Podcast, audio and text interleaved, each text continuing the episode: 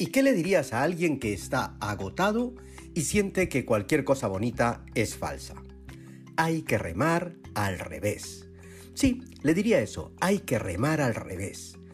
En episodios anteriores de 3 minutos basta, hemos comentado que la vida es cansada.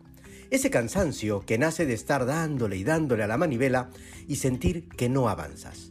O muchas veces avanzas y pasa algo que te regresa al punto de partida.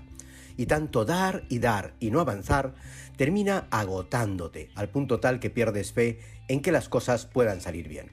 Entonces, todo lo positivo te suena a falso. Cuando empujas sin parar y las cosas no salen bien, el primer mecanismo para seguir es pintarlo todo en positivo.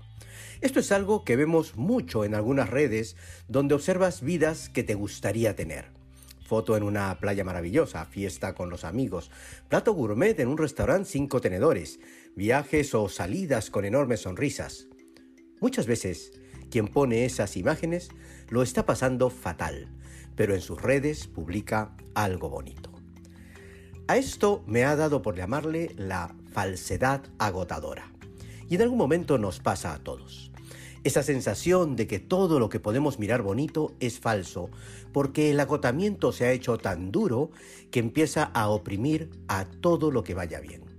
Nos sentimos tristes, cansados, deprimidos, sin ganas de nada. Y cuando alguien intenta animarnos, volvemos a sentir que cualquier cosa bonita es falsa, porque estamos cargados con todo lo malo que nos ha pasado hasta ahora. El deporte del remo es curioso, incluso cuando uno sale a pasear en un bote. Digo es curioso porque se rema mirando para atrás, es decir, vamos mirando lo que estamos dejando y no lo que está por venir. Exactamente eso pasa en la vida. Miramos para atrás, donde están todos los fracasos y los éxitos también que hasta ahora nos ha dado la vida, en lugar de mirar para adelante, donde está todo lo que nos espera. Hay que remar al revés. Significa que debemos voltearnos, cambiar nuestra posición en la barca de la vida y mirar para adelante mientras remamos. Apuntar al destino y elegir el rumbo. Así estaremos guiados por lo que puede venir que es lo que podemos cambiar, en lugar de ponerle foco a lo que ya sucedió, que es lo que no podemos cambiar. Así podremos dirigir nuestra vida al futuro partiendo del presente. El presente ya recoge nuestras experiencias y aprendizajes pasados. Si estás agotado y crees que todo lo bonito es falso, date la vuelta.